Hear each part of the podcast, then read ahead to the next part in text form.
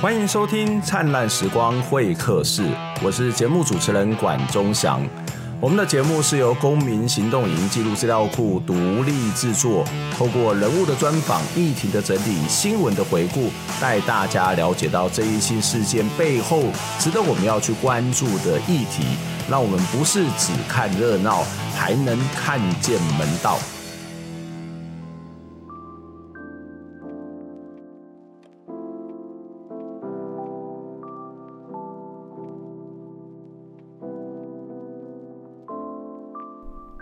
最近几年的台湾选举有个常见的选举策略，就是去检视候选人的论文是真的还是假的，这个论文有没有抄袭。这次桃园市长参选人林志坚就陷入到这样的风暴当中。论文写得好或不好是一回事，但是其实学术有学术的规则。抄袭不仅是学术伦理的问题，也是个人诚信的问题。其实对我来讲，这是一个非常严重的现象。台大已经组成了这个相关的委员会，要去审理这个林志坚的论文案哦。所以，我们对这个个案就不再多做讨论。我相信这是一个客观就可以去评定的事实。那所以两个月之后就能够知道结果。不过从这件事情上面也反映出某些学术跟政治的关系，这反而值得我们要特别的注意哦。最近这十几二十年来，大学的这个资源越来越少哦，那大学生存其实也非常的不容易。为了要取得资源呢，其实大学就会出现两种的政治门神。一种政治门神呢，是教育部的官员会转任到转职到大学去任教，特别会去担任一些行政主管，甚至包括担任校长这样的一种工作。那这一群人，他们对国家的资源分配非常的熟门熟路，那也有常年的这个累积了很多的政治关系。很多的大学为了要去申请到相关的计划或者是补助案，他其实就必须要透过这些熟人的人来。也许不是打点，但是至少知道要怎么去申请这些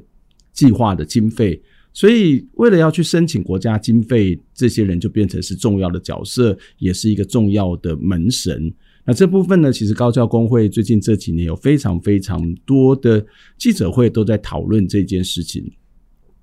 另外一种的这个政治门神哦，就是一部分的地方的政治人物，当然也不只是地方，中央的政治人物其实也有哦。那在台湾选举也蛮有趣的哈，除了你自己能力之外，也许在华人社会里头，对于学历这件事情，可能还是有些人会去关注。他们需要学历的加持，甚至透过这样的一种加持来建立自己的专业形象。那大学呢，则需要这个地方关系跟门面哦，就是如果说我这个很多的政治人物来读书，他事实上也会引起地方的热议啊。当然，这个地方的政治人物事实上他也在这个地方的政府或是地方的。企业当中会扮演一定的角色，所以透过这样一种关系的建立，也可以取得到更多的在地资源。两者之间其实是一种眉来眼去的关系哦，所以呃，大学就成了有些政客洗学历的地方，政客呢也成了大学的另外一种的政治门神。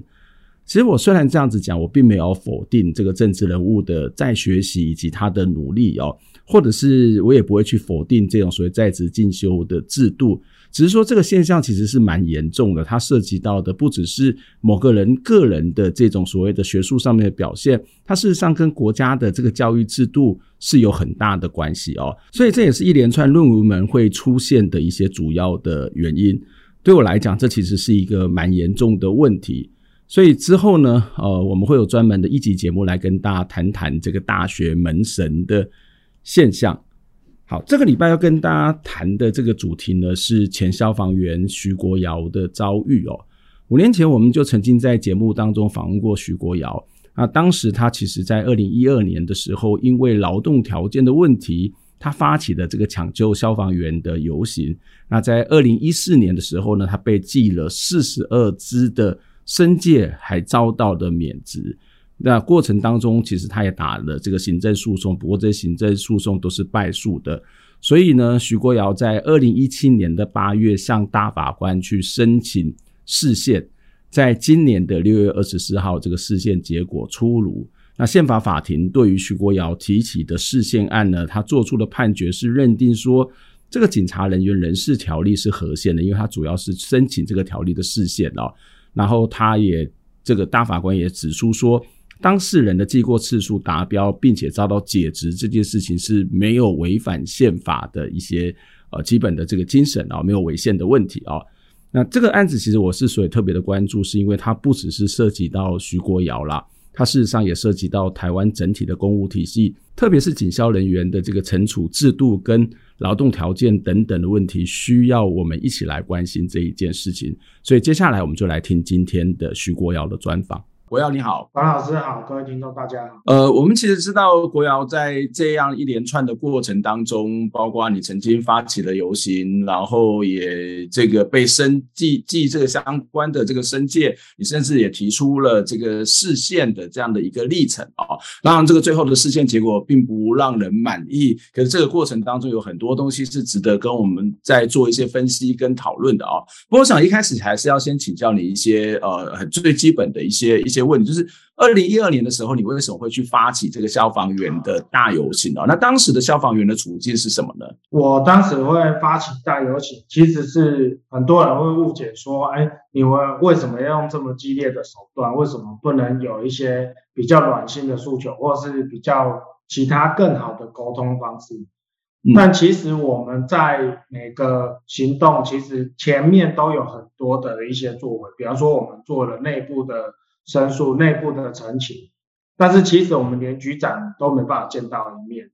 那就知道说我们就是很困难。然后我一直在被各个单位，就是在在高雄市消防局一直在被调动，就是因为他们觉得就是我一直会想要争取一些权利，或者是把我们不该有的企业务一直推掉。那当时我们最大的问题就是工时的问题。嗯，简单说就是大家会觉得消防人员勤一休一，上一天休一天，你一个月好像休了十五天，其实是很好，政府对你们很好，但事实上不然。我们把它拆开来看，我们一天是二十四小时在上班，等于一个月我们上了三百六十个小时的班。可是要强调哦，就是没有比较就没有伤害。一般的公务人员他们上班平均月工时大概是一百七十多。嗯，那我们还没有周休日，我就觉得这些东西都是很离谱。那就大家也会觉得说，你虽然你多上了几个小时的班，但是你有加班费。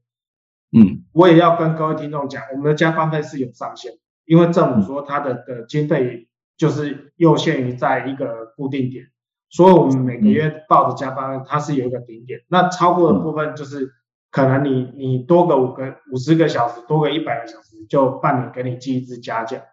嗯，可是我们可以回想到现在的劳基法，如果一个老板跟你讲说，你的加班费我用一个嘉奖来跟你换，那请问哪一个老公会愿意同意？嗯，而且我们还不是说我可以选择我要加班或者不加班。在消防员，嗯、他认为你是公务体系，我要你加班的，就是一定要加班。我勤务表给你排好了，没有你拒绝的一个可能性，你就是一定要加班。你不加班很简单，我就处分你，就说你旷职。嗯、我们面临的情形就是这么恶劣，大家会觉得政府公务人员应该是最有保障的一群，但事实上在消防员这一块并不是这样子。嗯、所以当时因为工时的问题，还有我们接了很多其他。各局处的业务，呃，比方说，呃，自来水那个消防栓的查厂，其实是自来水厂的事情，但后来也是我们在做。哦。然后还有抓猫、抓狗、捕蜂等这些，有农业局、有建管处他们在处理，建设局他们在处理，最后也是消防员在做。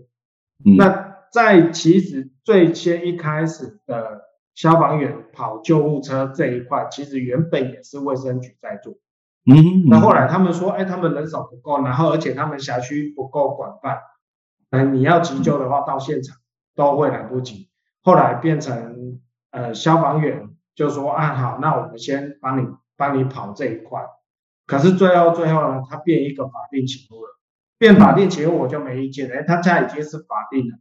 法定规定就是消防员要做这一块，那我就没意见。但是其他的还是很多，其实是各局处他们在规定，但全部推给消防员做。当时我们面临的情况就是这么多不合理的，一连串不合理，然后反应都没效之后，才会想要上街头去游行，是这样子。OK，所以其实从你刚的这样的一个呃陈述当中，其实包括了几个部分，一个就是呃后面提到了很多本来不是属于消防员的勤务，那莫名其妙的加在你的身上，可是这个莫名其妙加在你们身上，因为你们是公务员，好像又不太能够去拒绝。那另外一部分是。呃，你们本来就很忙的，你们本来的这个工时就很长呢，甚至你们的这个要要这个加班，其实也是被迫强制一定要加班，你没有什么太多的选择。那加班费还有上限，那如果呃，不是用上限的话，所以他就用加奖去做某种的这个抵换哦。这听起来其实是非常非常的不合理的这一种状况。所以其实你当时就发起了这个消防员的这个大游行哦。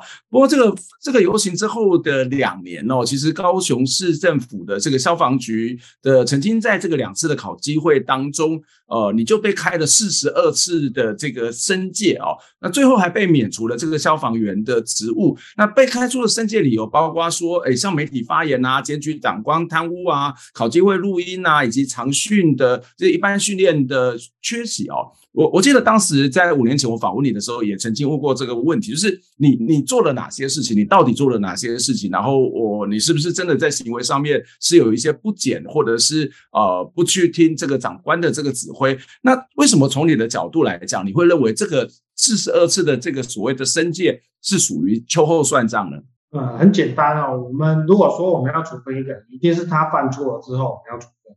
嗯，那我的这些处分有一个很大的一个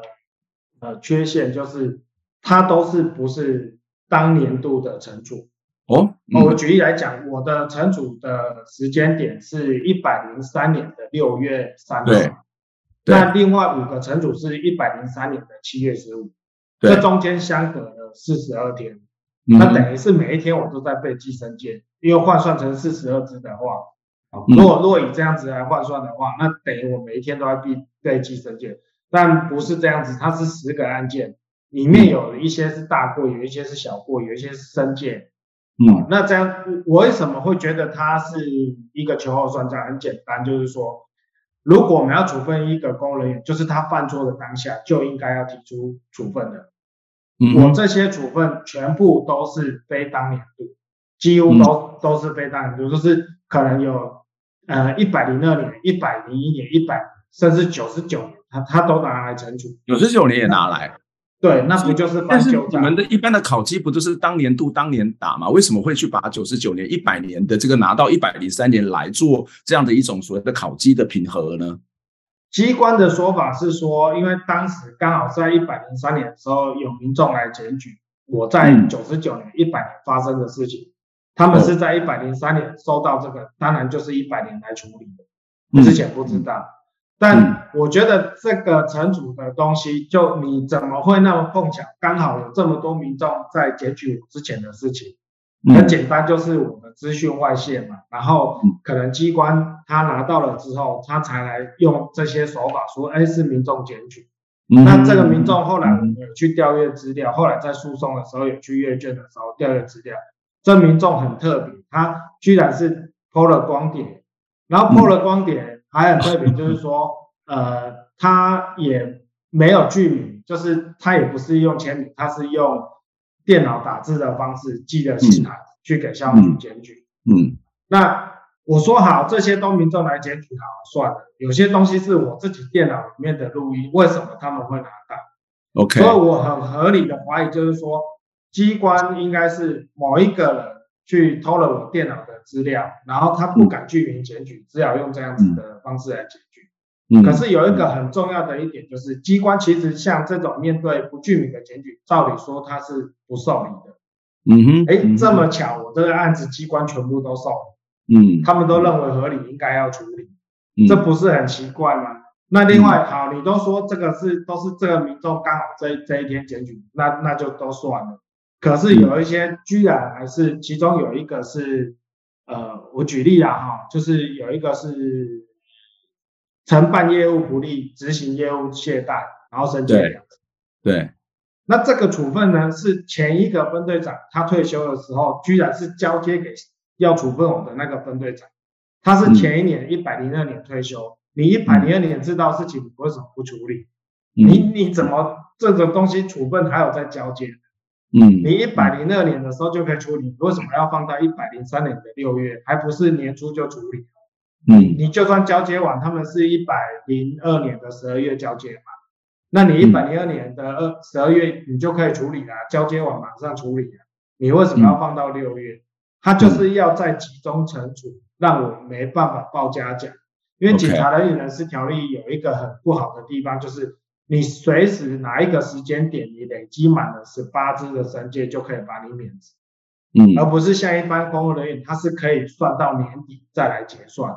嗯，这样子对我们来讲就很伤害。像我的案子就是，他利用了这个漏洞，游戏的规则的漏洞，对，他就用这个漏洞来来做处理，他就把所有的惩处累积在同一个时间点，一直一起处理，那你来不及去补加奖，这样子。嗯所以这个很明显，它就是一个秋后算账。那另外，我我再举一个比较大的一点的案子，就是他说我违反公务人员服务法，兼任他项业务规定，对，行为不检，违反公。就一百零三年七月十六号的这个惩处嘛。是。那这个东西是说，他觉得我帮人家代理诉讼，其中有一个，比方说这些都是朋友，或者是我自己的岳母打了一个离婚的官司，跟我的岳父打离婚官司。那我也是协助他们处理，这样子他说我兼职，所有这些案子，呃，大概六七案吧，没有一个是我有跟人家收钱，还有一个是我学妹，因为她丈夫她跟丈夫离异，丈夫不愿意支付那个赡养费，所以我帮她去打了，去帮她写了这个状子，然后去帮她要到了这个呃赡养费，我都没有收钱的方式，你照理说。一个公务人员，他如果下班时间还愿意做这些为人民服务的事情，不是应该要给他嘉奖？怎么还会要去处分他？OK，然后我又没收钱，我也不是违反律师法的问题。最后呢，机关甚至还用这个违反律师法，然后把我遣送到地检署，地检署最后也是不起诉啊。那我就把地检署不起诉拿去给机关说。地检署都不起诉，他是有认证过的，他也有调查过，他把所有的当事人、原告、被告全部都调来问过一次，我就是没有收钱。嗯，这样子你还要硬要说我是违反兼职，嗯，那我我真的我也没办法。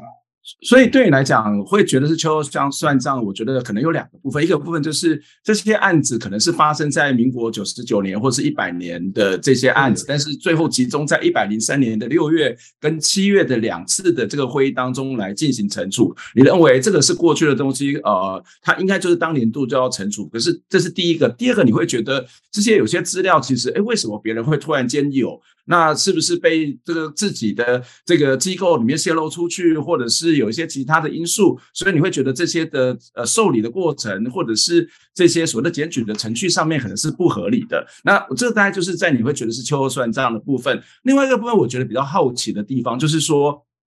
呃，在这里面有些是你认为啊、觉得这个我做这个东西也没有什么不对嘛，哈。那但是他觉得说你今天就是违反了公务人员的相关的规定，那这个其实就会产生某种的争议啦。就是从法规来讲，他你他可能是这样认定，可是你会觉得在实质上面你做这个东西没有什么不可以的地方。那通常在这个时候就会透过申诉的方式嘛，透过会所谓的申复的方式来来做处理。我想要问你，你这些案子有一个申复的过程吗？就是他觉得。觉得你这样子是有错，可是你觉得你这样没错，那那大家就来 argue，大家就来证据，有没有一些程序可以对于你们的这样的一个被惩处的状况底下是有保障的呢？我必须再说，呃，管老师应该知道，大法官解释有一个叫七百八十五号的解释，嗯，那这个解释很重要，是因为在这个解释之前，一般的劳工，我我们我们先先先讲。呃，讲一般劳工啊，一般的劳工被惩处的，他可能可以做的做法是，有些是调整事项，有有些叫做权利事项。那权利事项的东西，它可能就涉及到法规，他可以去呃申请劳资协议，或者是可以去打诉讼。没错。那我我们我们这边是我们公务人员不一样，就是他跟你讲一个叫做申诉再申诉，你必须先向原处分机关，嗯、就是消防局先申诉。然后如果不通的话，你要再向保训会、公务人员保障暨培训委员会申请再申诉。嗯，然后另外一个东西叫做复审，复审的话，它比较像是我们刚刚在讲劳工的部分的呃权利事项，申诉再申诉比较像调整事项。嗯、可是现在就是当时的那个环境，就是没有人搞得清楚申诉再申诉到底什么东西，嗯、什么东西是划划归在这个申诉再申诉，什么东西划归在复审事项。嗯、可是像我，我会觉得我这些被惩处以后都有可能会变成免职，这个是重大权利影响。嗯我当然是要走复审事项，可是我们送去给保全会，他说没有，你这只是一只生煎，一只小过而已，甚至一只大过，他也认为这些都是只是申诉再申诉。可是申诉再申诉有一个很重要的问题，就是他没办法，最后如果你申诉再申诉全部都被驳回，他就等于结束了，这这个程序他就跑了，你没办法进到法院去做实质审理，没办法有一个司法的救济。那我们知道，就是台湾它现在是司法呃司法行政立法三权分立，好，嗯，对啊，当然我们要讲到五权，可是实际上是三权分立在运作。那司法没有救济的情况下，你行政机关处分了之后，最后也是一个申诉，也是向你行政机关申诉，那我不等于没有申诉一样吗？嗯，因为一一开始处分就是你啊，最后决定的也是你，那我我。我等于这个管道是有跟没有是一样的，嗯，所以那时候我们把所有这些惩处案件全部送到法院去的时候，法院全部都不受理，因为他觉得这些都属于申诉再申诉，OK，机关都已经都已经处理完了，我这边是不会受理，这就这是我们当时面临最大的问题。那好家在就是当时七百八十五号解释出来之后，七百八十五号也是我打的，就是针对公司打了之后。七百八十五号解释出来，就是大法官认为这样子公务人员没有受到一般的法的保障，所以他才会把申诉再申诉的很多的东西，他都认为说，只要你具体觉得你有受到权利上面的受损害，你就可以提起复审，嗯然后就可以进到行政法院。但是我自己的免职他没有办法，是因为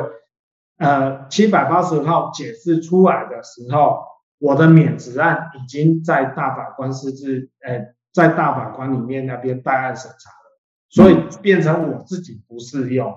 嗯，哦，现在我的问题就是卡在这里，所以最后我的案子也没办法，因为七百八十五号受理是这样。对。对，这的确就是呃，其实要这边就要补充，其实就是国窑事实上打了两次的这个宪法的官司嘛，一个就是现在我们等下会谈的案子，另外就是七百八十五号，七百八十五号就是针对我们刚刚谈到的这个公务人员如果被惩处的相关的救济程序，到底他应该怎么去处理？是不是就是行政体系来决定行政体系的事情，还是可以跳出到某种相对独立的司法机构来做来做处理？那这个案子就是刚刚谈到七百八十五号，事实上大法官已经做出了解释，就是诶当这。公务人员他如果遇到状况之后，他应该有一个比较合理的这种处理的方式。可是很可惜的是。你的案子事实上并不适用在这个解释的问题下，待会也许有机会我们可以再继续的谈哦。那其实我们在五年前就曾经访问过国窑哦。那访问国窑的这个节目播出之后，当时还是在跟 PNN 合作的这样的一个情况哦。那那个时候的高雄市消防局的副中队长黄俊麟这个黄先生曾经来回文来来来函呐、然后其实对我们也蛮多的批评啊。他批评我们节目说是立场偏颇，有违新闻媒体人的中立哦，所以他予以谴责哈。那当然这个谴。选择我们还是把它来函来函照灯嘛，就是我们虽然有自己的一些立场跟价值，那不同的意见我们当然就会照灯。我想这是一个媒体在处理的一个很准准啊基本的要做的一个事情哦。不过他其实也对你提出了一些批评啊，他。在这个他的韩文当中也指出说，哦，你跟消防消消防员权益促进会所称的争取权益被免职这件事情，事实上是因为哦，你为了要升科员，并想要调离消防机构之私人利益，然后用批斗消防制度作为手段，以终止对立为交呃为这个条件交换。那就非非常严厉哦，他其实这篇这篇的来文是非常严厉的一个批评哦。那至于这个他的工作表现是呃，就是你的工作表现哦，作为直属总长官，就是这位黄黄长官哦，他认为呃呃，他认为你啊规避一切消防员的工作，一心想要离开消防，那还有一个月的时间的表明有并不想出勤救护而未编排救护勤务。那勤务都落在其他同仁的身上，然后你在四处抗争的时候却是 生龙活虎哦。我觉得这对你来讲是一个非常严厉的批评哦。然后他其实也是把它讲出来。我们当然呃，虽然我们在五年之后再重新访问你，我觉得这一段可能还是要做一些回应哦。你怎么去看待你之前的长官对你所做的这些指控呢？他对我的批评不会少，因为后来我们去在行政法院把所有卷宗调出来的时候，他一直跟我讲说，没有，那些都是上面指定要处分的。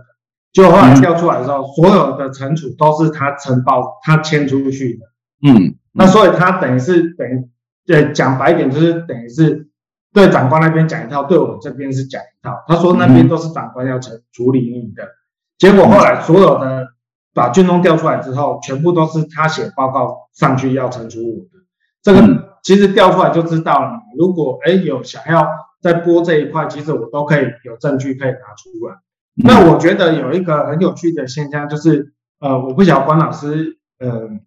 应该会知道，就是有一些犯罪的他在处理犯罪，他就犯罪完之后，他会想要回到现场看看警察他们怎么处理。嗯，所以警察在现场他都会去搜证，看看就是把所有民众观看热闹的都都拍进去。对，没错。就是犯罪人他就是会有那种心态，就是想要回去看热闹。嗯，我我在讲这个是在讲什么？就是说黄俊麟他处分我的。他为什么会这么在乎我后面所有的这些新闻，包含我接受管老师的采访，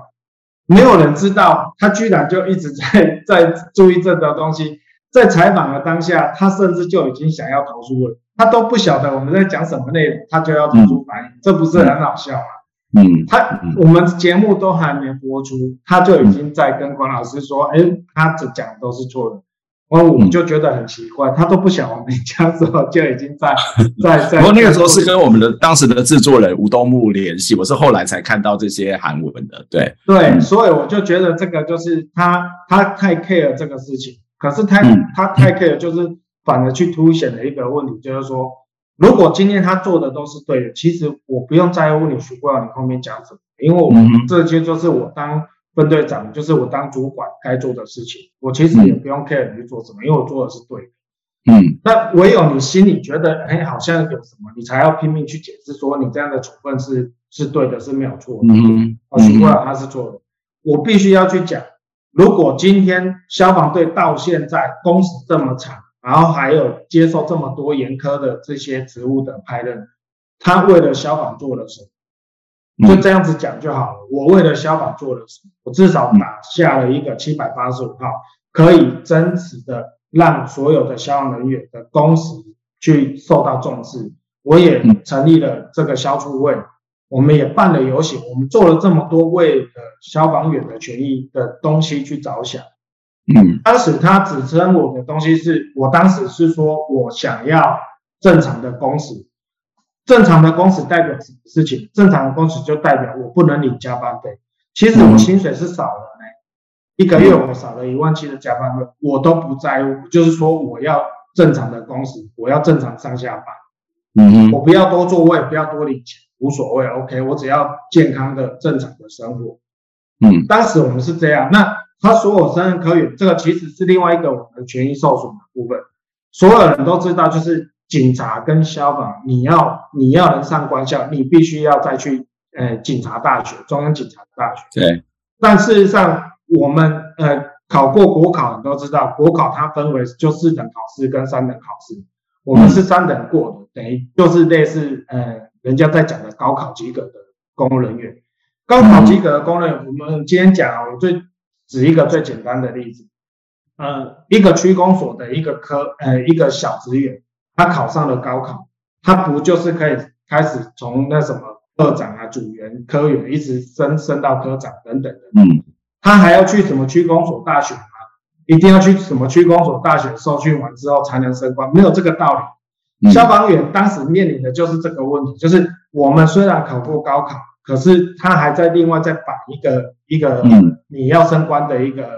呃条件，就是你一定要去警大，这就造成了第二个不合理。我我我已经考过高考，高考是国家考试的一个东西，它就是我可以从六职等开始一直升七职等八职等，可是你又一个另外给我绑一个东西叫我一定要去警大，没有这种道理。这就像我刚刚讲，你区公所的人，你你可以升官，你不用再去考区公所大学，意思是一样的。嗯嗯，对，所以然后另外呢，他在指证我说，呃，我一个月什么都没跑救护勤。嗯，那时候因为我为了跑救护勤，我的膝盖，然后跟我的椎间盘有突出的问题，所以我有去看医生。嗯，然后他就跟我讲说，你这样子的话，你不然你就是先休息一个月，不要跑救护，啊，其他的勤务都是都是照常。说可以啊，因为是他讲的嘛，是分队长讲的嘛。嗯，试想哦，今天如果不是一个分队长，他准许我这样子，那勤务表是他排的呢，我怎么可以一个月不跑救护？可是他自己排了之后，他自己准了之后，他去他在对媒体的放话又是说，嗯，哎，我自己不想做，请问你是我不想做，我就可以不要做吗？嗯，那我也跟你讲说，我不要加班，你还不是叫我加班？我也跟你叫你不要给我惩处，你还不是给我惩处？我叫你不要给我免职，你也是给我免职啊？怎么可能？你这么乖会听我的话？那对我不利的东西，你你都不听我的话？对，嗯、所以这个他讲的东西就是要打脸，其实很简单啊。Okay, 我只是说不要讲的这么细，这样。所以，其实长官他背后的真正动机是什么？其实我们也不知道。大概对我们来讲，我们没有办法再去揣测。可是有一些事实的部分，对我们来说，我们当然是要把它这个啊、因为当时他对你提出这些批评，我们也没有再访问你。那刚好五年之后，我们再有机会再跟你讨论这个问题。我想就把这个这个东西去做呈现了。这基本上来讲，就是把这个两面并存的东西去把它呈现出来。不过，我们先休息一下，待会还是要来跟你继续谈你的这个案子的本身了，因为。呃，其实你被记了四十二次的申诫，然后其实你打了行政这个诉讼，然后败诉了哈。那后来你去提出了大法官释宪，你到底提出了什么样的大法官释宪？为什么你要去做这样的事情？就是呃，就是好好的去做一个消防员，或者是呃，就是免职的去换一个工作，不是很好吗？为什么还要再把自己卷入在这样的一个过程当中？我们先休息一下，再回来讨论。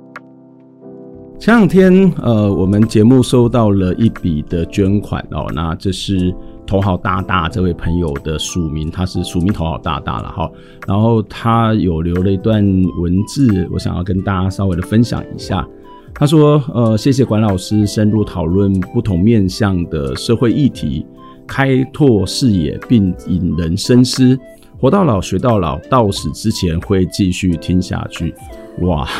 听到了这样的一个，听到了这样的一个诶赞美吧，听到这样的一种到死之前会继续听下去，实在是太令人感动了哦。就是对我们来讲，经济上面的支持是很重要，但是这一种在呃对我们的节目的支持，对我们节目的肯定，我想这也是我们能够持续努力非常重要的一个动力，非常重要的原因。所以特别谢谢这位头号大大的这个朋友来对我们的支持哦。那之前也跟大家提到过，说就最近这几年，因为疫情呢，我们的捐款其实是持续的下降，所以非常需要各位朋友的支持哦。在我们的节目栏当中的说明栏里面，其实是有一些相关的捐款连结。非常谢谢您的支持，让我们可以继续做好节目，一起来听见微小的声音。那接下来我们就要来跟大家继续跟徐国尧来聊聊天。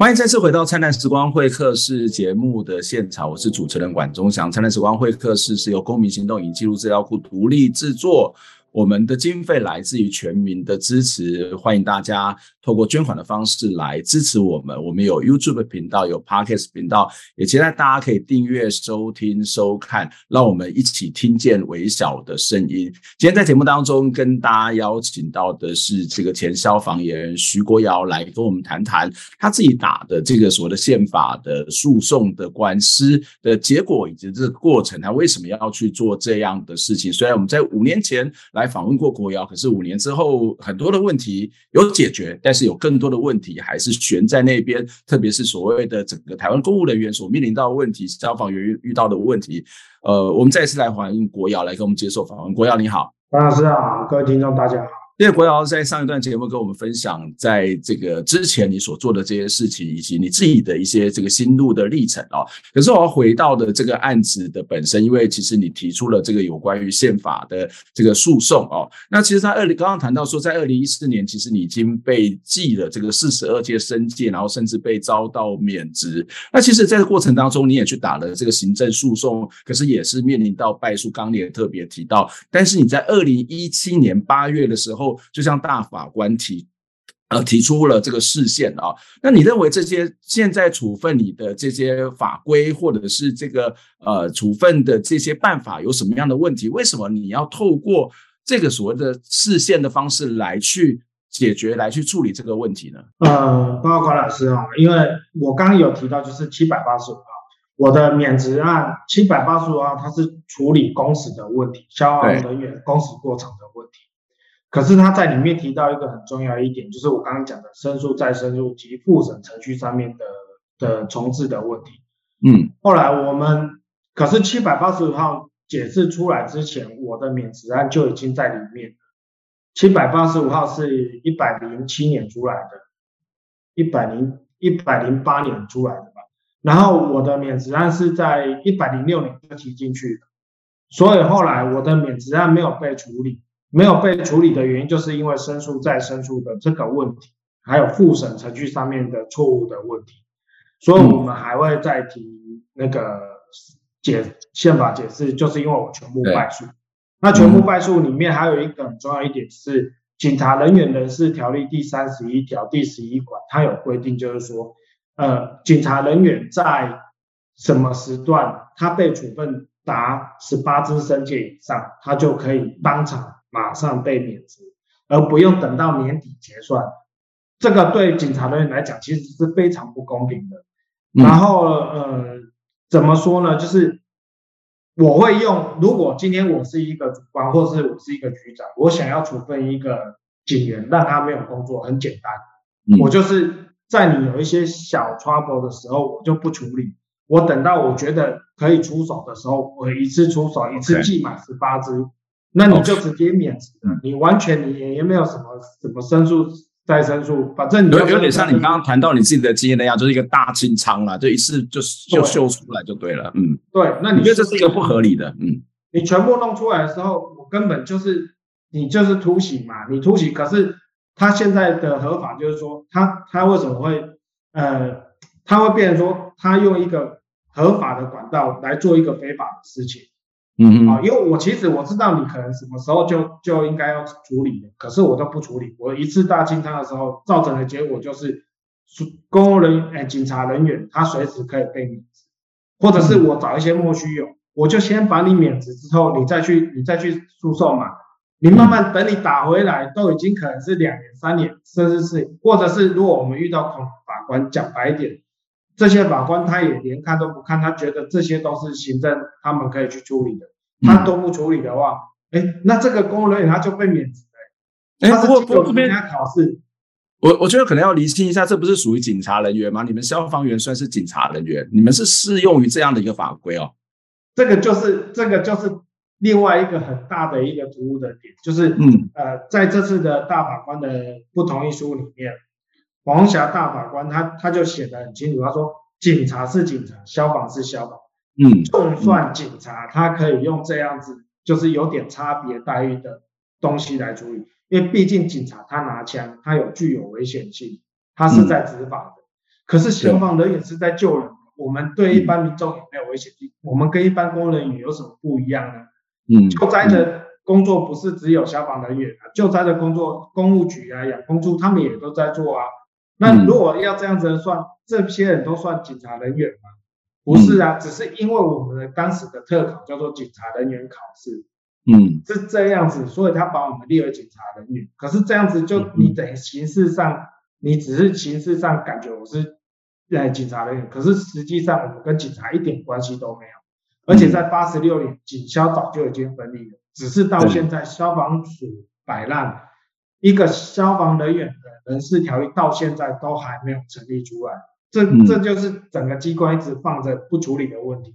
那这次大法官他居然会会去，他这次的限十号，他去做和线性的解释，造成一个很大问题，就是第一个警察人员被差别待遇，第二个他确认一件事情，就是消防人员他可以适用警察人员人事条例。嗯，可是警察的人事条例对警察人员好的地方，我们又不适用。他说我们是消防人员，嗯嗯，那你这样不是很奇怪吗？就是你想要法条那么多，你想要用对我们用哪一条，你就用哪一条。嗯，那那没有一条是对我们好的，都是拿比较严苛的来对我们。是 OK，消防基层跟高层是有仇吗？这不是很奇怪的事情吗？所以，所以简单来讲，这个这个事件案其实有两个部分，一个是你觉得说，呃，这个警察人员的这个人事条例哦，它事实上是一个不合理的。刚谈到十八支，然后他可以用大经商的方式，然后就给你免职，那这个是有问题的啊、那所以他跟一般的警察人员是属于公务人员，可是一般的公务人员不是这样子一种方式来做惩处，可是警察人员是用这种方式做惩处。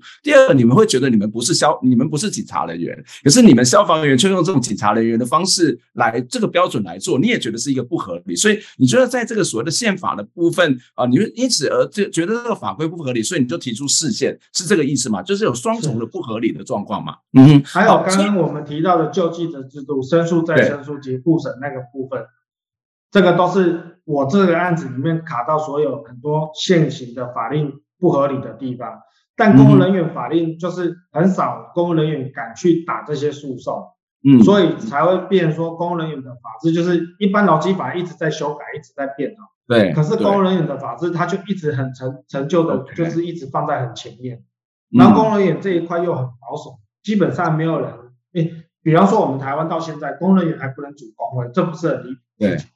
你警察不能组工会，可能大家都还法律还没那么先进，大家观念还没那么先。可是连一般的工人都还不能组工会，这落后欧美国家已经不晓落后多少步了。可是大家都觉得我让工人组工会，工人不听我执政者当权者的话的时候，我就很难操控人民。这都是我们台湾就是政党恶斗下来的产物。就像我一直在强调，就是我很想讲，就是集邮法的问题。对，其实游锡华每个执政。在在野者，他都想要在野者到废他执政的时候，他都他都不想要弄。对，他觉得这个法律很好用，我可以遏制人民的言论自由。我觉得这个最大问题都是产生在这里。执政者有心没心。呃，不好意思，我再提一下，包括我现在是常常在讲的这个吹哨者法案，到现在大家也不让他过，然后大家都所有的立委都觉得，哎，这个很重要，我们要要言论自由。立法委员不就是因为言论自由产生的吗？可是呢，等等他等他当上立委之后，他又急着要去替行政机关背书，我就觉得这三权分离哪有三权分离，完全都没有。嗯，不过从你这个这个宪法的官司里面，这个宪法法庭的一百一十一年的这个呃宪判字第十号的判决，在六月二十几号的时候已经出炉了嘛，哈，然后对你所提出的这个判决认定说，警察人员人事条例是合宪的啊，所以指出当事人记大过次数，这个达标解职这件事情并没有这个违违违违宪的这个问题啊，就是没有这样的一个问题的存在。那所以某种程度来讲，你这个你这个官司是。输了，你怎么去看待这件事情啊？这个输了之后，对整体的公务人员、对整体的公务机关会产生什么样影响？我觉得会有一个很大问题。我现在很担心一件事情，就是我不是 care 我自己的案子，嗯、但是我很担心一件事情，就是台湾会不会以后会变成警察国家？嗯，怎么说？这蛮严厉的。嗯，对对对对。可是这个真的很有可能，因为我们比方说集邮法，就很多警察其实他知道，呃，你民众可能只是在陈情而已。可是他为什么要来骚扰你？他为什么要来逮捕你？就是因为他上面上头有交代。当警察人员人事条例这个已经本来就已经私人的条例，结果大法官居然把它判了宪的时候，那包含我刚刚讲的，我随时可以把一个警察人员把他免职，我就让你去跑救济啊。那我请问管老师，哦，你书读这么多，你应该也很清楚，当我的这个东西，我的呃生活工具、生活衣带被呃，压抑的时候，我我能做什么？我就只能听话。哎，嗯，呃，我举一个例子好了，这个例子可能不是很好，但是我觉得它很实际。以前的离婚率为什么那么低？因为是丈夫掌握经济权。那你当老婆的，你既然是被丈夫养的，你当然你就是闭嘴。可是现在一样哦，我们换回到这里来，就是警察的你的饭碗是在你的长官要给你就给你，不给你就不给你。你没有法治的时候，他要你做违法的事情，你做不做？你做啊啊！因为他随时可以把你停权啊，他随时可以把你处分，嗯、而且他是用合法的管道去做一个非法的事情。嗯、那这样子，我就觉得现在都已经是这样，那以后会更严重。嗯，我就随时可以，长官就随时可以跟诶基层讲说，诶你要听话，你要看呢、啊，你要看徐国阳那个例子呢，先班之时号那个随时可以两大锅免职呢，你要不要再改变一下你的做法？你要不要这个处分？你要不要处理一下？嗯，我觉得会弄得警察基层的人心惶惶。那以后会不会变警察国家？我不敢说，但我觉得这个呃这个判决非常失败，是因为大法官他应该是。宪法是整个法律的一个最后一道防线，而大法官是宪法的最后一道良心。嗯、你你不把这个失衡的这个天平把它平衡回来，结果你去让这个私人的天平去更失衡，去更倾斜，嗯，这个事情是不对的。我不是说我是当事人，我讲这这句话，那就我是当事人来讲，我也是消防人员，跟警察没有关系呀、啊。嗯，所以这个判决真的是觉得是，我不想要说有什么政治因素了，但我觉得很难认让人家认同说大法官一个这么高位阶的一个一个机关，然后所有人你要打到事件那要多困难，一年大法官审的案子才十二个案子，平均一个月才一个案子，嗯，然后有多少人在有是多少这个蒙受不白之冤的人在等待。然后好不容易排到，嗯、结果你的判决居然是这么没有品质，没有这个高度，我就觉得，嗯、而且大法官其实代表是台湾整个司法，嗯、那在国际下面，人家来研究台湾司法的时候，他就是看大法官的解释啊。嗯、那当我们的大法官解释这么落后的时候，是整体的国家形象是被落后的啊，不是说我一个人的问题。嗯，不过从传统的这种我们的观念里面会常常说啊，学生啊、军人啊、公务人员他是没有自由的。那这个没有自由的一部分是，当然学生是另另外一个，就是说他会强调这种服从。那服从如果从军人或是公务人员的角度来讲，他是要去维护某种国家的正常的运作，或是国家的命令，或者是国家的一个运作，它不会呃出现一些内部的纷争，或者是按、啊、你们这些。一天到晚在争自己权益的时候，那我怎么去服务人民嘛？啊，你对你们的劳权有一些意见，那我怎么去指挥你？啊，指挥你，我没有办法指挥你，那我怎么去抓小偷？我怎么去救火？那可能会有些人会有这种看法，就是对啊，公务人员去服从不就是应该的吗？为什么有这么多的争取权益的这个事情发生？你就一天到晚争取权益，那国家这个所谓的国家机器，这个行政系统又要怎么运作呢？在这一个部分，我会回，就是说，其实公务人员。他考上公务员，他最想要做的是什么？就是最想要就是顺利退休，然后领退休金，嗯、这是所有公务人员的、嗯、的最基本的想法。所以一般公务人员他也好不容易考上这个工作，其实他是会很珍惜的。那所有的东西他都还是有一个规范在，比如说我们有勤务条例，你照勤务，你你照一些合法的、合理的东西去处分的时候，我想你今天提出来。也没有任何民众会会想要帮你，就是你自己提出一个不合理的东西，比方说我的薪水，我要求要三十万，我要四十万，不然我要罢工，那明显就不合理，没有人会提。我觉得这其实都有一个天平在，大家也都会去看，而不是说我们想要怎么样就怎么样。那也有一些管理的措施都都是在，然后工人的惩戒法其实都有。我只是要说，你不能把一个嗯，简单讲。我就简单讲一下，就是我们所有要求是要跟公务人员一样同等，嗯，而不是我不是去要求说我要超过公务人员怎样的标准，没有，嗯，我们现在是落后一般公务人员太多了，所以我们只是要把它调整回来，就是跟一般的公务人员齐头，而不是要超过他们。我们现在最大的问题就是我们落后人家太多，然后我们出来去讲这些事情的时候，还被。那个长官打压，那他打压的方式就是刚刚管老师讲，就说啊，你们就是要这样，不然我就在外面跟你抹黑说啊，你我们打火就是要有团队性啊，要有纪律啊，要怎样怎样。这个其实我们怎么会没有纪律？没有机遇，现在打火我们是可以不打嘛？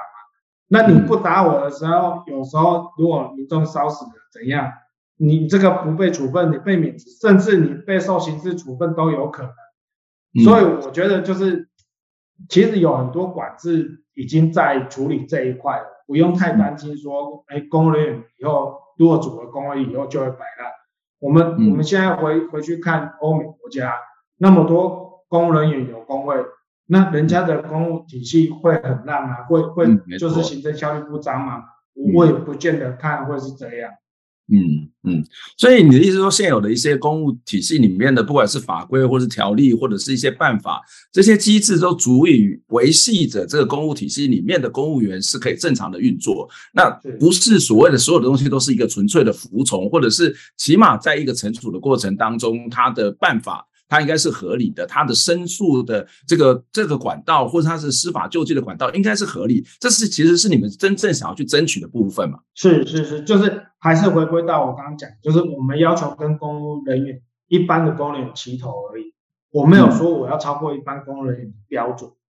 嗯，嗯，我们现在是落后人家太多，我们只是要追回来齐头而已。嗯，我我想后半部我们接下来谈一些可能各位比较关于你的部分。其实呃，刚刚有谈到这个，在你曾经提出这个呃四至七八五号这样的一个官司呢，后来也是这个结果，就是哎，我们可以看到这些啊、呃，我们看到很多的消防员或是公路体系的一些改革的问题是被被重视，而且其实也有一些这种所谓的申诉的这个机制哦。那不过其实我前一阵子看到一些报道里面，看到你的这个呃辩护律师邵公啊邵公啊邵宇亮啊，他曾经说过一句话，我觉得听起来是有点感慨。他说，全台湾呢可能没有几个人认识徐国尧，但是全台湾的啊、呃、这个轮班的公务人员却因为徐国尧申请的释宪以及后续的七八五号。这样的一个释字呢，进一步的去保障自身的这个劳权哦。然而徐国尧本人没有复，还没有复职，完全没有办法享受这些权利。呃，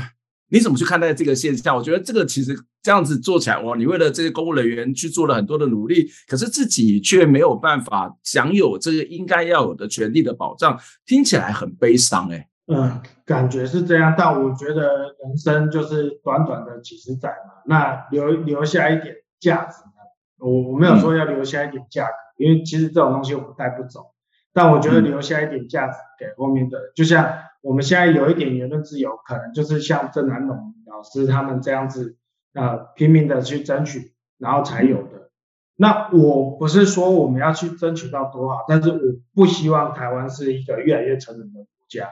我们要争取的一个就是合理，然后大家可以安居乐业。你你今天如果这个制度很好，我们过得就是很平安、很幸福、很快乐。嗯，谁要去上街头要去抗议？对，就不会有人去做这种事情嘛。我在家休息不是很好，我为什么要去呃抛头颅洒热血？所以我不后悔去做这些事情。那我觉得就是我可以想象，今天徐国尧不做，一定会有另外一个徐国尧。出现，嗯，只是不知道什么时候，嗯、但是一定会有，因为这些我们就是一直在被压迫、被奴役的一群，嗯，那一定会有几个人会受不了，他会跳出来讲，只是只是这个东西刚好是我来做而已，嗯，所以我觉得，嗯，可能是也是很不幸，但我觉得也很荣幸，就很难讲，就每个人角度不同，那我会觉得。我我情愿现在去做的事情，我不要到老的时候，一辈子被压抑的时候，然后我会对自己讲说，哎，安，你年轻的时候可以做的时候，你都不做，嗯，所以我反而那时候我觉得才会后悔吧，嗯，我觉得是这样，嗯，所以我五年前访问你的时候，其实问过同样的问题，就是，呃，你会后悔吗？那你现在还是告诉我说，其实你是不后悔的，是不后悔，嗯。而且我觉得，我最后，如果我们台湾真的是有法治的社会的话，我还是可以复职的。嗯，但你不会觉得这个代价很大吗？就是你已经没有这样的一份工作了。可是过去可能是消防员，虽然辛苦，就像你刚刚谈到，很多人对公务人员的期待，它就是一个保障，它就是一个稳定的工作。你你现在已经没有这些东西，你不会觉得有点失落，或者是你现在怎么去面对你的生活呢？嗯。我说实在，我当然还是要自己去找工作。我还是讲讲白一点，就是我也是正常人，我还是对这个事情不爽。我知道我会被整，可是我不晓得机关他把手段玩得这么出彩，这么粗暴，而且这么没有格调。那这个是我当时没有想象到的，就真的很离谱啊。但如果一个徐贵啊可以把机关整个险恶的这个一面都显露出来，我我也觉得那也 OK 啊，因为让大家也知道说，啊，机关不是那么好，跟一般的店老板，跟一般民间的那个老板其实没有两样。嗯，大家会觉得很奇怪，局长上至局长，下至工友，大家也都是领国家的钱，我为什么要去整我？我也是领国家的钱啊，我你消防制度有改变没改变？大家的领的钱都还是一样，可是他们就不想要，像我们的局长，他是政务官，他就不想要去得罪县市长。呀，那对你县市长，你你如果你放在下面的人在那边乱的时候。那县市长就会觉得你这个局长还是，领导的这个可能你你的能力上面有问题，所以他要用高压的这种做这。但是其实我都觉得这局长是把自己的位置做来，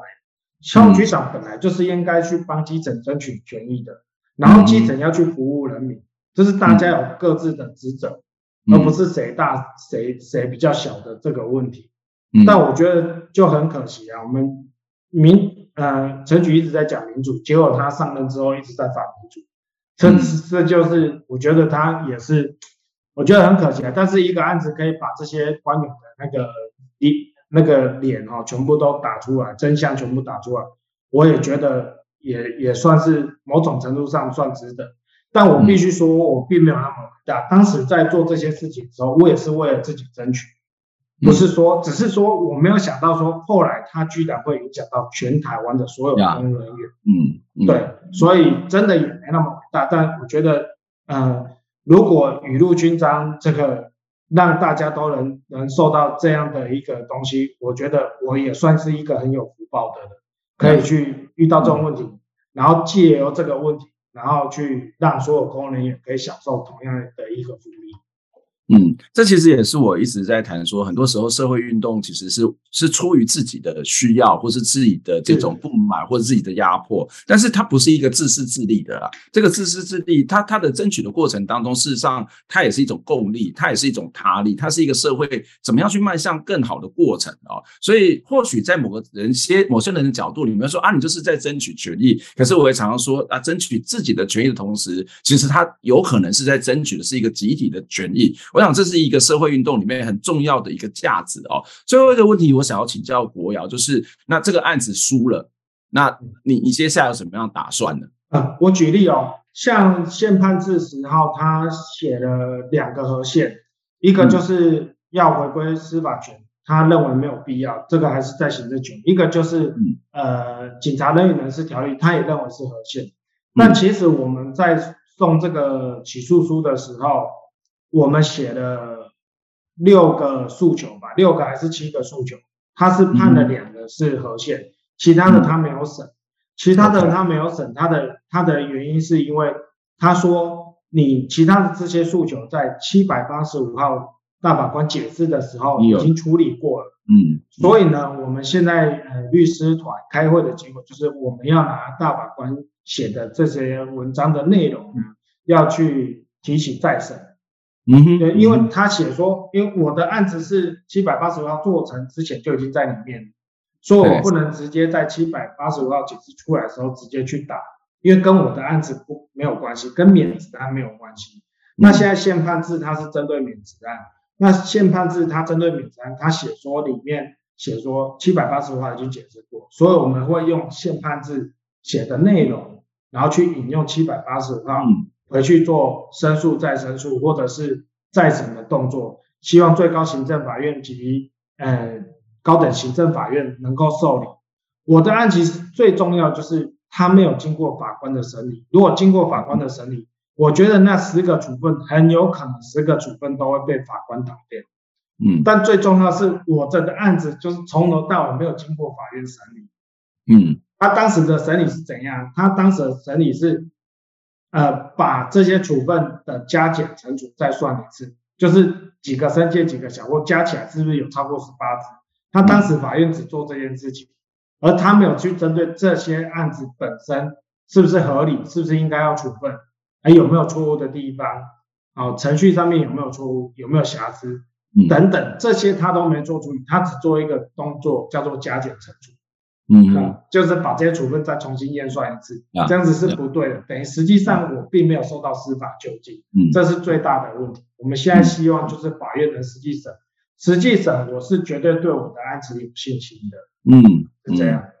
OK，所以你对未来还是充满了希望嘛？虽然这一次的这个事件的结果并不是让你满意，但我必须说了，现在行政最高行政法院他的做法还是很保守的，以后会不会再走一次？宪法法庭也不一定，那宪法法庭会不会受理也不一定，但我只能说，我们就是抱着希望继续走，就是这样。我我我想不要去做任何放弃，除非真真的倒是都没都没有那一步了。但我也不是说我把全部的心思都一直放在这个官司上，该怎样的生活，该怎样的作息，我还是做本来该做的事情。嗯嗯嗯，我想。